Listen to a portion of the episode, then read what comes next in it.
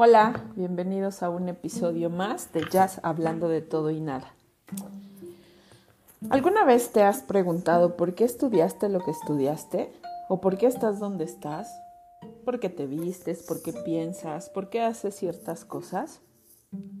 Hay veces que no tenemos respuesta a esto.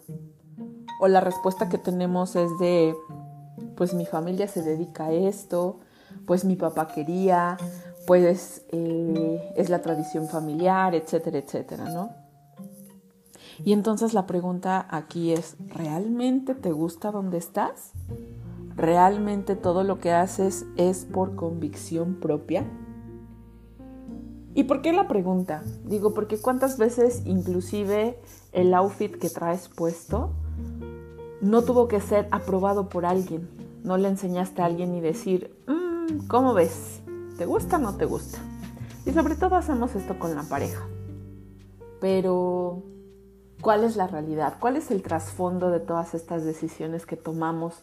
A veces en el día a día, a veces solo son decisiones importantes, donde estos pensamientos inconscientes toman el control y sin darnos cuenta seguimos un patrón o sin darnos cuenta queremos complacer a los demás. Te voy a empezar a hablar de algo que tal vez digas que no tiene nada que ver, pero aquí vamos a empezar a hablar de necesidades. Las necesidades nos empujan, las necesidades necesitan ser satisfechas porque si no siento un vacío interno. Y bueno, el personaje aquí que vamos a mencionar, que seguramente ya lo he mencionado en alguna otra ocasión, es Abraham Maslow, que habla de necesidades para que nosotros podamos tener una vida más estable, para que nos sintamos equilibrados y para que podamos tener vínculos mucho más sanos. Este personaje es un terapeuta humanista y él tenía la idea de que ya era suficiente con estar estudiando la enfermedad y los síntomas y tal, que por qué no poníamos atención en las personas que tenían una vida mucho más estable, mucho más saludable. Y entonces él, empezó a observar y a partir de esta observación fue que creó la pirámide de Maslow, la famosísima pirámide que se ocupa en empresas y demás. Y dirás, ¿por qué estamos hablando de esto con las preguntas que hacías en un inicio? Pues bueno, es que dentro de esta pirámide hay dos necesidades que son fundamentales para la vida emocional que son la necesidad de reconocimiento y la necesidad de pertenencia. Estas dos necesidades nos hacen eh, desarrollar conductas que a veces nos llevan a un desequilibrio por intentar pertenecer a un grupo, por ejemplo, hacemos cosas que no haríamos nosotros solos, ¿no? Eh, y bueno, nada más para prueba, basta que te vayas a tu infancia, o no a la infancia, vete a la pubertad, vete a, a esta parte de... A esta parte de... Ay, se me fue. de la adolescencia, la pubertad, donde hacemos cosas que realmente decimos, híjole, como por qué hice esto, como por qué me, me vestí de tal forma, por como por qué me gustaba estas cosas y demás, ¿no? Y entonces te vas a empezar a dar cuenta que muchas de estas decisiones las tomamos a partir de que queríamos pertenecer a un grupito de personas, queríamos sentirnos importantes, ¿no? queríamos sentirnos parte de algo, ¿no? Y eh, la necesidad de reconocimiento es regularmente cuando complacemos a los demás para que nos volten a ver, o sea, yo me he visto como tú digas, para que tú me aceptes. Yo eh, trabajo donde tú quieres o cumplo los sueños que tú no pudiste cumplir y de esta forma pretendo ser aplaudido, perdón, o, pretendo ser halagado, pretendo la famosa frase que todo mundo esperamos de estoy muy orgulloso, orgulloso, orgulloso de ti. Y entonces yo te pido que empieces a hacer esta reflexión, que tanto lo que hoy vives lo elegiste a conciencia, lo elegiste porque tú querías y no porque esperabas el aplauso de los demás o no porque esperabas pertenecer a tu familia, tus amigos, ¿no? Porque muchas veces dicen, ah, no, aquí todos en la familia estudiamos y entonces por pertenecer a la familia es que yo decido estudiar algo, ¿no? Que ya ahorita esto de estudiar, no estoy diciendo que no lo hagan, si tú quieres estudiar hazlo, pero esta idea que se tiene de, no, pues es que si no estudias no ganas y tal, digo, métete a redes sociales, hay mucha gente que no, que no ha estudiado y pues ya gana por ser influencer y demás. Pero bueno, eso es otra cuestión. El punto de aquí es que empieces a observar qué tanto estas necesidades has aprendido a satisfacerlas tú mismo. Que no dependa de nadie este reconocimiento o esta pertenencia. Digo, estas dos necesidades empiezan a ser una, un impulso eh, cuando en la familia no nos son bien enseñadas o fundamentadas, ¿no? Y aquí me gustaría poner como de ejemplo dos películas. Ya saben que me gustan las películas, pero pondría de ejemplo la película de Encanto, que podemos ver a Mirabel, que por encajar en la familia, por sentirse perteneciente, complacía todo lo que, lo que podía, ¿no? Y por tener, obtener el reconocimiento de la abuela, Mirabel hacía cosas para ser vista. Y eh, a pesar de todos los esfuerzos que ella hacía, pues de eso trata la película, ¿no? De que la abuela pues no reconoce a, esta chiquilla que también es parte de la familia y que pues esta, necesidad de, ser vista por el otro surge de estas situaciones familiares y muchas veces, por ejemplo, cuando son los hijos de en medio o los hijos menores, son los que más, más situaciones así pasan. Pero con los hijos mayores, como también están, toda la familia está en la mira, más bien, sí, toda la familia lo está mirando, eh, pues ahí empieza una situación de, de complacer a pues el hijo perfecto, a el que tiene que hacer todas las cosas bien, el que tiene que, pues que tiene que seguir el rollo familiar, ¿no?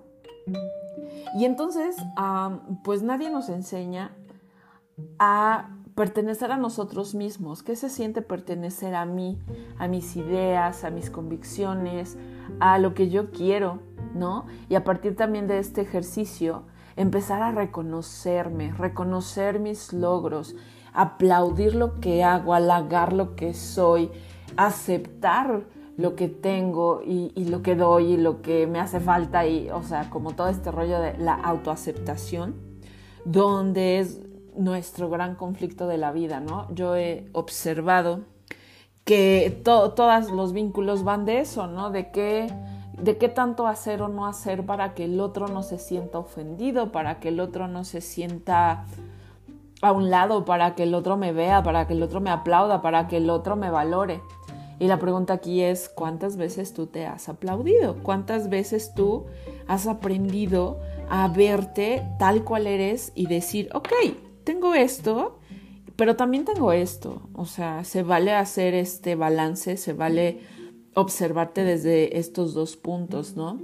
Otra de las películas que te mencionaba hace rato, y no sé si ya la has visto, que también es de Disney, se llama Un Mundo Extraño, donde se plantea el vínculo paterno de padre e hijo en, términos de género masculino y el, cómo que al final del día yo por querer ser reconocido o por mi padre o por mi hijo, eh, pues intento de todo, ¿no? Inclusive hasta soy invasivo muchas veces.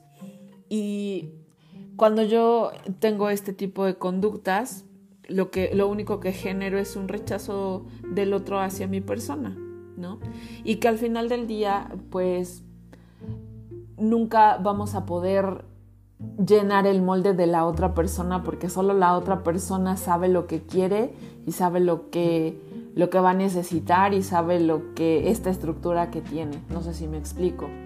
Pero el querer encajar en el molde del otro nos autolimita. El querer encajar en el molde del otro es pensar más en el otro que en mí y entonces dónde dejas tus tus sueños, tus objetivos y demás, ¿no? Hay muchas personas que tienen esto de, pues ahorita estudio esto para que me dejen de molestar en mi, en mi casa, en mi familia, y ya luego veo, veo yo qué hago, ¿no? Ya cuando sea libre, independiente y demás. Pero pues también como te metes tanto en esto de estar haciendo lo que la familia te pide hacer, pues te quedas con la idea de que no, pues es que ya invirtieron en mí, no sé qué, y entonces llegas a los 40 y sigues haciendo eso que no te gusta hacer y sigues ejerciendo esa carrera que tú nunca elegiste, que la eligieron por ti y que por miedo, ansiedades, costumbres, tradiciones o lo que quieras, pues sigues ejerciendo ahí, ¿no? Entonces, la pregunta aquí es, ¿qué tanto hoy estás viviendo lo que realmente tú quieres vivir? ¿O qué tanto sigues complaciendo inclusive a esos miembros de la familia que ni siquiera ya existen en este plano? Porque pues muchos nos regimos por, por creencias, valores y demás del bisabuelo, del tatarabuelo, del papá, de la mamá, etcétera, etcétera, ¿no? Y a veces estas personas ya ni siquiera están en nuestro propio plano. Y bueno, este tema lo traigo para que empieces a, a preguntarte cuánto de tu día a día lo haces para complacer al otro, cuánto, cuánto de tu día a día por eso es difícil, complicado, por eso hay ansiedades, por eso hay depresiones, porque sigues en un sistema de creencias tan rígido que no te permite reconocerte a ti mismo, que no te permite valorarte y que no te permite sentirte merecedor de estar donde quieres estar. Y esa es la chamba que hay que hacer, ¿no?